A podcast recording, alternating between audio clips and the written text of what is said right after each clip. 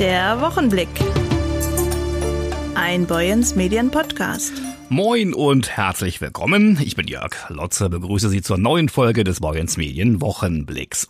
Und ich gebe das Mikrofon auch gleich weiter an einen sehr bekannten und netten Kollegen. Diesen hier. Hier ist das erste deutsche Fernsehen mit der Tagesschau.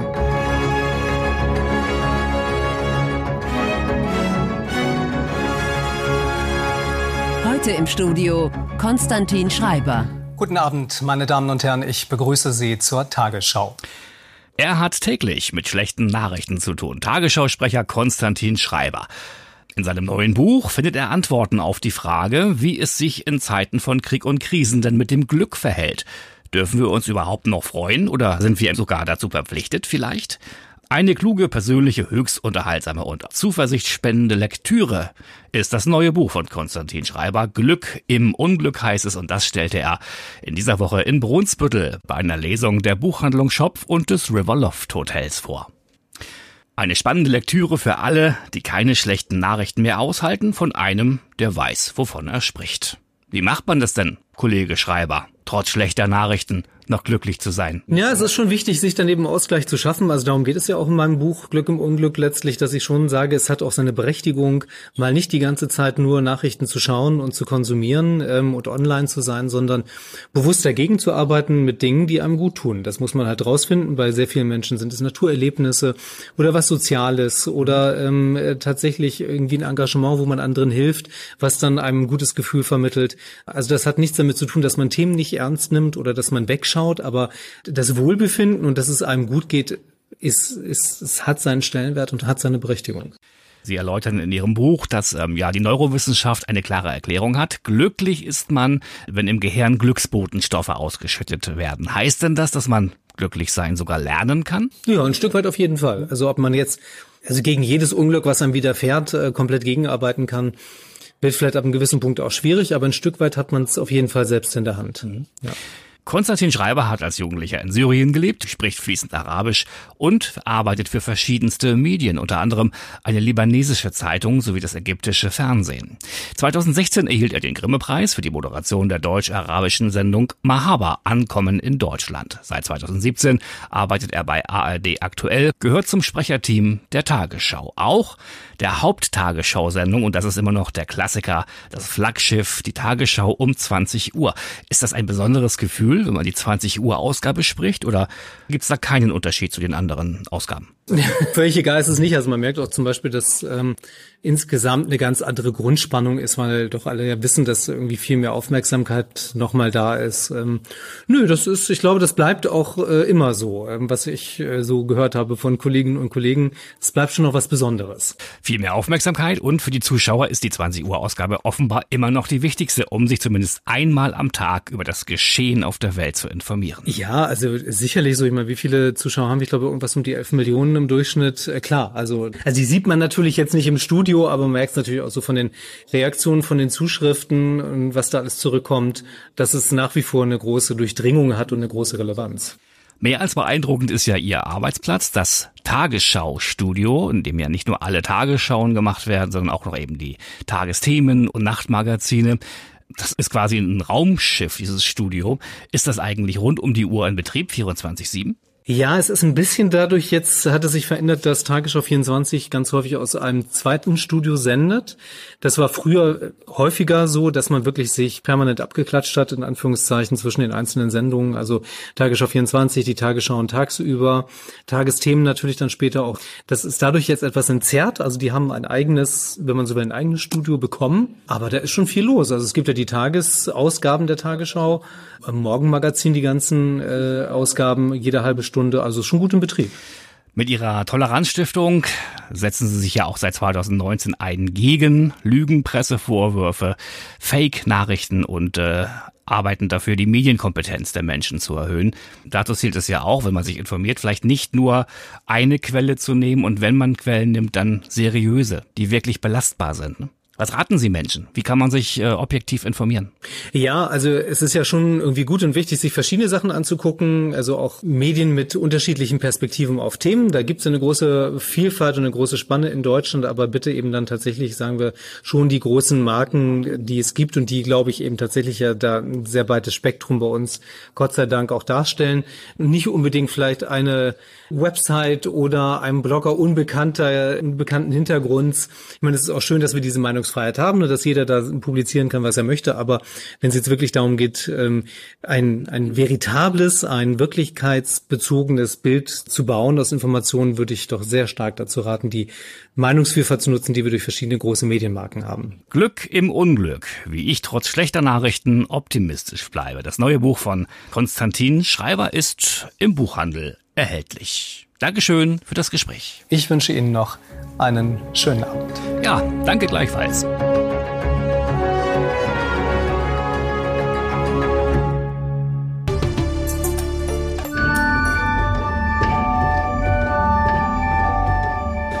Fünf Jahre war Anne Michael Kantorin in Meldorf. Nun wechselt sie zu einer der Hauptkirchen in Hamburg und sie sagt, ich weiß, wie viel Meldorf mir gegeben hat. Boyens Medienredakteurin Dana Müller berichtete dieser Tage über diese Personalie und sprach natürlich auch mit Arne Michael und Pastor Benjamin Pohlmann. Was hat Sie dazu bewogen, Meldorf zu verlassen? Die Hamburger Hauptkirche St. Nikolai hat ein ähm, neues Profil entwickelt ähm, Richtung zeitgenössische Kirchenmusik. Das ist etwas, was ich hier in Meldorf ähm, ent selber entwickeln konnte und wo ich mein Profil schärfen konnte. Und äh, das ist jetzt eine neue Gelegenheit für mich und auch eine neue Herausforderung, diesen Weg weiterzugehen. Die Kirchengemeinde hat in diesem Jahr eine neue Orgel bekommen, eine sogenannte Hyperorgel, mit der ganz verschiedene Möglichkeiten möglich sind. Da kann man zum Beispiel mit elektronischen Instrumenten zusammenarbeiten. Man kann im Spektral- oder im intertonalen Bereich arbeiten. Äh, man hat Schlagwerk in der Orgel. Also das ist ein, ein, eine riesige Spielwiese, sage ich mal, die es erlaubt, ganz neue Improvisationswege einzuschlagen, Kompositionswege auch. Und äh, mit der Kantorei dort, mit dem Konzertchor, möchte ich auch in Richtung zeitgenössische zeitgenössische und aktuelle Musik gehen und auch Improvisationen ausprobieren für Chöre. Das ist etwas, was die Kirchengemeinde dort stärken oder schärfen will, dieses Profil. Und das passt eigentlich genau auf ähm, meine Art zu musizieren. Und deswegen habe ich mich dort beworben, um diese neue Herausforderung anzubringen. Wie geht es nach dem 1. November in der Kirchengemeinde weiter in Sachen Musik? Also zunächst einmal am 29. Oktober wollen wir Anne Michael Gebühren verabschieden. Und dann äh, sind wir dankbar, dass Paul Nenskiewicz die beiden großen musikalischen Projekte übernimmt. Also wir werden am dritten Advent eine Aufführung des Domchores haben zum Weihnachtsoratorium. Und am ersten Weihnachtstag wird der Kinderchor und die Jugendkantorei das Quempers singen anbieten. Und diese beiden Projekte wird Paul Nenskiewicz mitverantworten. Martin Herr wird die Kantorei weiterleiten, so dass auch die Kantorei die Gottesdienste mit bereichern kann. Parallel dazu äh, wollen wir ein Bewerbungsverfahren anschieben und hoffen, äh, dass wir viele Bewerber finden, die wir kennenlernen können und die sich dann auch der Gemeinde vorstellen können. Und dann hoffen wir, dass wir im Frühjahr nächsten Jahres, Ende Frühjahr, Anfang Sommer, hoffentlich eine gebührende Nachfolge gefunden haben. Soweit Pastor Benjamin Pohlmann und die scheidende Kantorin Anne Michael im Gespräch mit Dana Müller.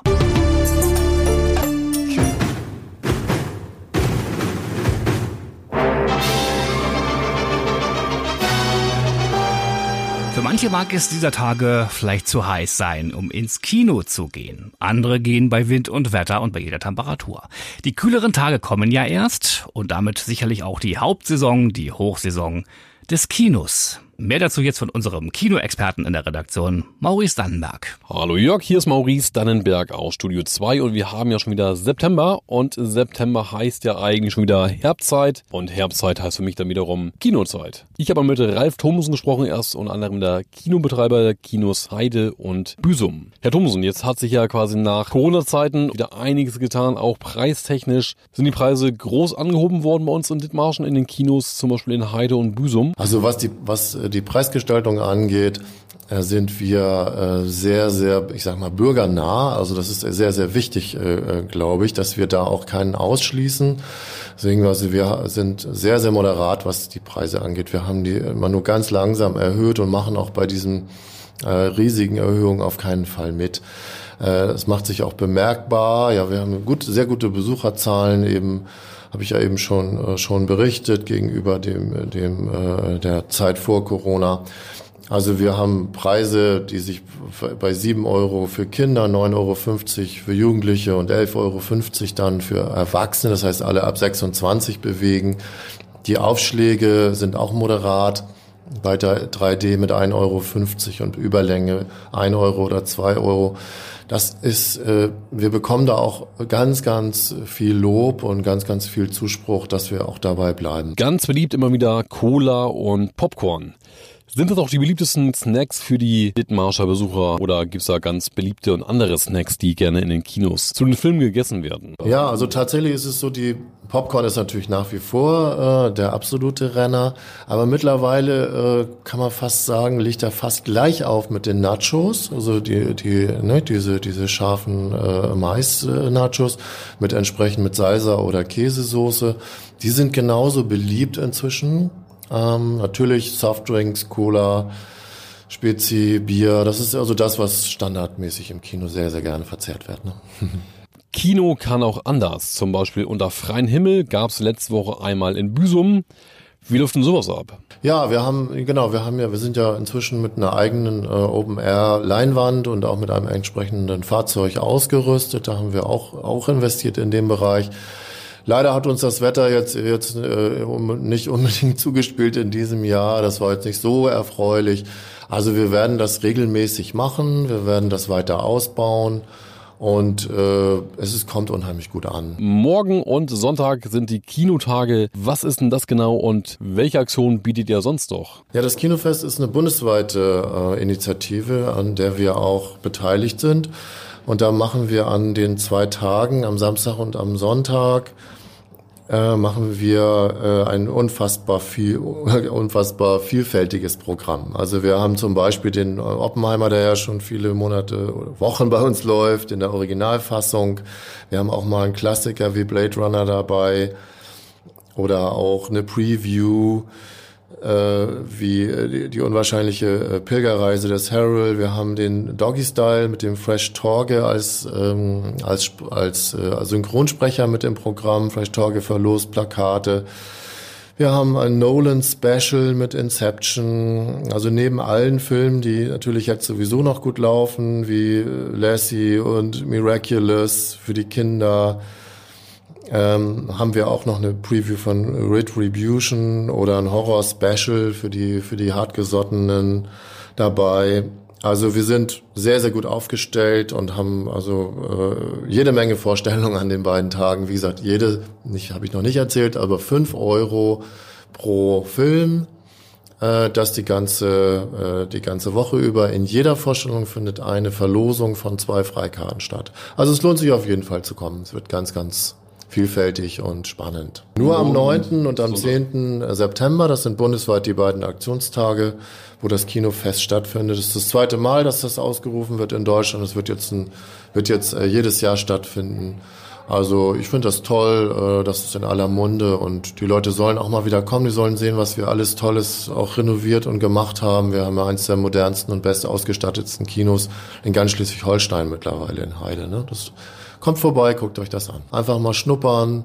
Also ich verspreche euch, äh, das wird nicht das letzte Mal sein, dass ihr im Kino wart, wenn ihr einmal mal bei uns wart.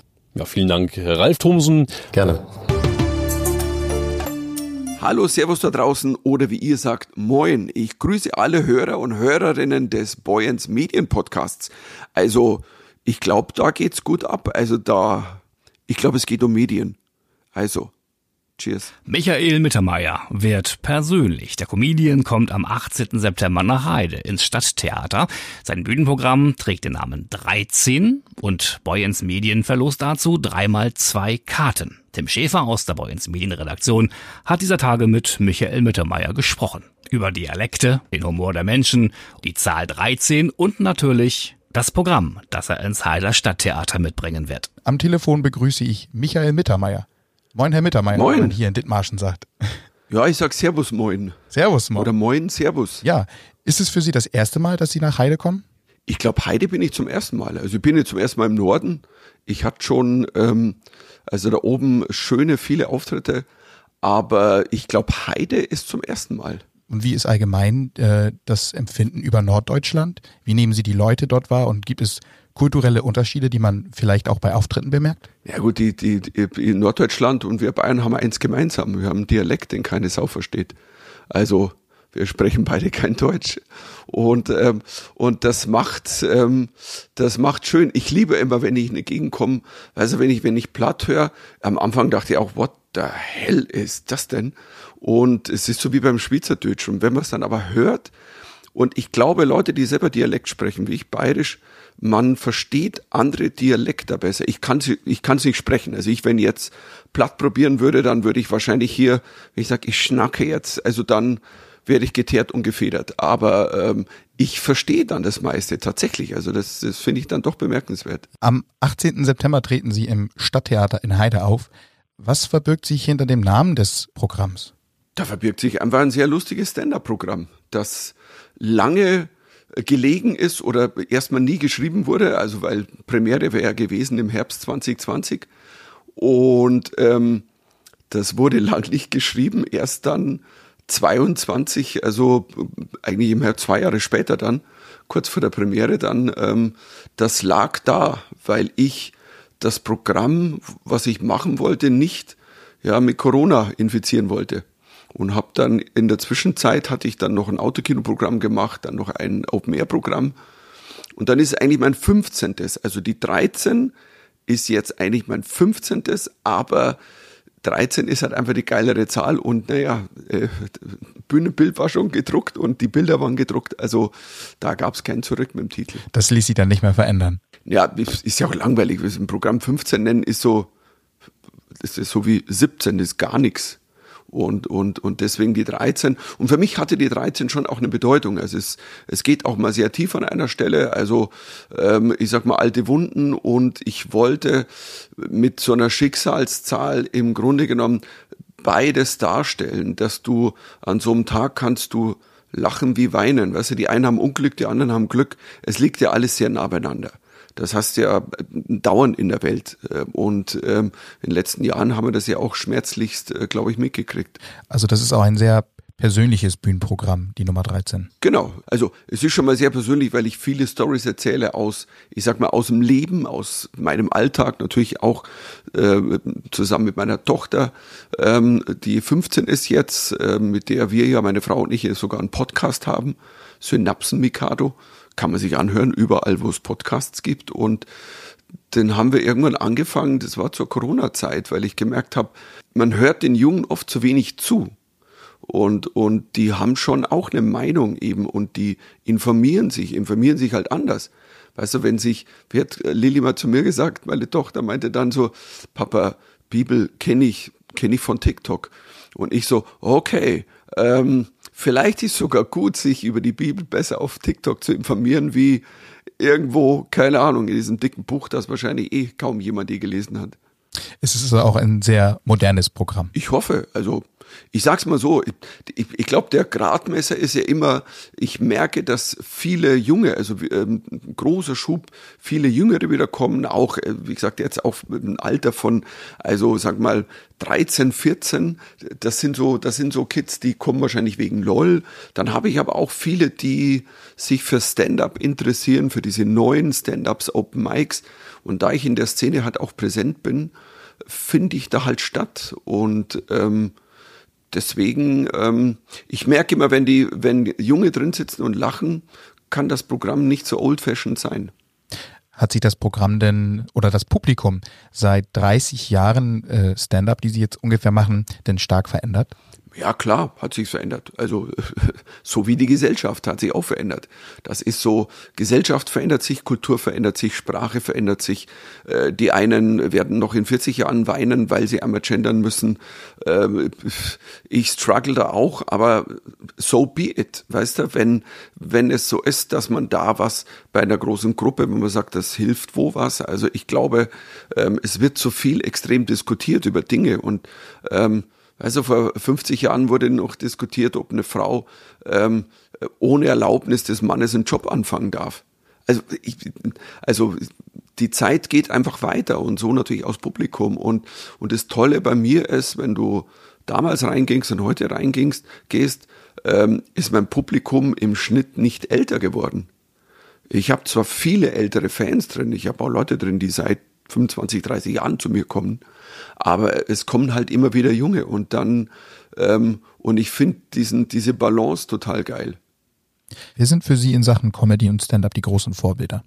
Es ist schwierig zu sagen, weil ich habe so viele, die mich, die mich beeinflusst haben. Ich glaube, ganz früh haben mich natürlich, hat mich Otto beeinflusst, definitiv.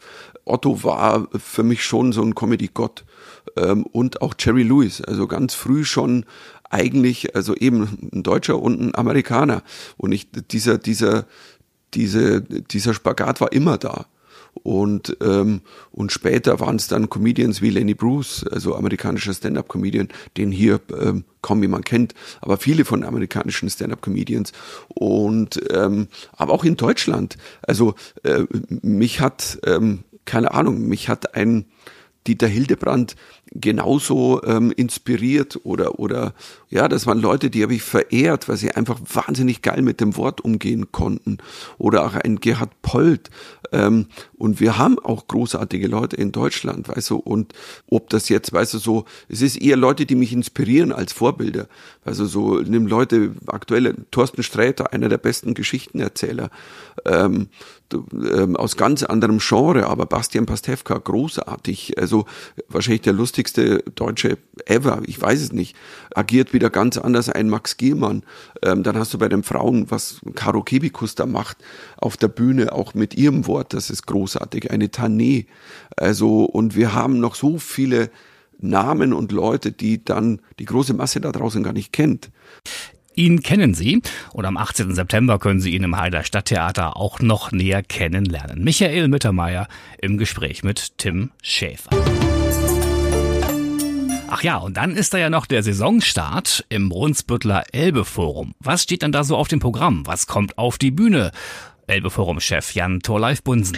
Moin Moin, hier im Elbe-Forum beginnt jetzt auch endlich wieder die neue Spielzeit und das wird gefeiert. Am Donnerstag, dem 14. September ab 18 Uhr beginnen wir mit euch zusammen den Start in die neue Saison. Wir beginnen mit einem geselligen Auftakt, wo wir ein bisschen über die Highlights der kommenden Spielzeit mit euch plaudern wollen und vor allen Dingen wollen wir nicht nur erzählen, sondern wir wollen auch ein bisschen zuhören. Wir wollen uns ein Feedback abholen. Wie findet ihr unsere Arbeit im Elbe-Forum? Wie findet ihr die Formate bei uns? Uns auf den verschiedenen Bühnen. Was wünscht ihr euch? Was könntet ihr euch vorstellen? Was hat euch gefallen? Was hat euch nicht so gut gefallen? Wir wollen die Zeit nutzen, ein bisschen plaudern, ein bisschen miteinander feiern, ein bisschen nette Mucke hören. Der DJ ist eingeladen. Dann gibt es noch eine Führung durch die Stadtgalerie, durch die aktuelle Ausstellung. Und dann geht es los, denn um 20 Uhr hebt sich der Vorhang und wir beginnen unser neues Jahr, unser neues Spieljahr mit dem Konzert Neuland. Was für ein passender Titel. Zu Gast bei uns auf der Bühne das große Orchester des Schleswig-Holsteinischen Landestheaters. Das wird ein sehr stimmungsvoller, feiner Abend. Und danach gibt es noch ein bisschen DJing und einen Schluck an der Bar. Und wir freuen uns auf viele Gespräche und wir freuen uns auf doppeltes Zuhören. Einmal die Musik und einmal auf euer Feedback. Bis dahin alles Gute. Wir sehen uns nächsten Donnerstag, 14. September ab 18 Uhr im Elbe Forum. Gruß, Torlife. Und damit darf ich Sie jetzt in ein besonders tolles, schönes Wochenende entlassen. Egal was Sie machen, machen Sie es gut. Die Redaktion des heutigen Wochenblicks hatten Dana Müller, Tim Schäfer, Maurice Dannenberg und meine Wenigkeit. Ich bin Jörg Lotze. Bis denn. Ciao, ciao. Der Wochenblick. Ein Boyens Medien Podcast.